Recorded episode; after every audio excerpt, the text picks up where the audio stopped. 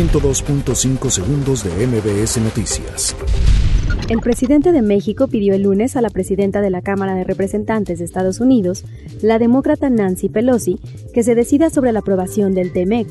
La titular de la Secretaría de Energía, Rocío Nale, aseguró que las seis refinerías mexicanas estarán rehabilitadas al 100% en 2020.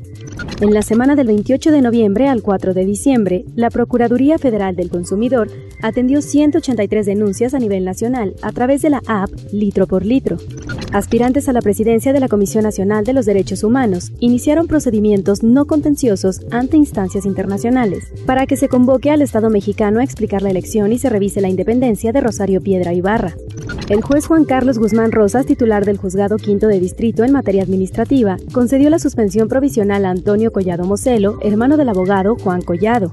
Tras el asesinato el pasado viernes del secretario de Seguridad Ciudadana de Cuernavaca, Juan David Juárez López, la Fiscalía General de Morelos cuenta ya con dos líneas de investigación.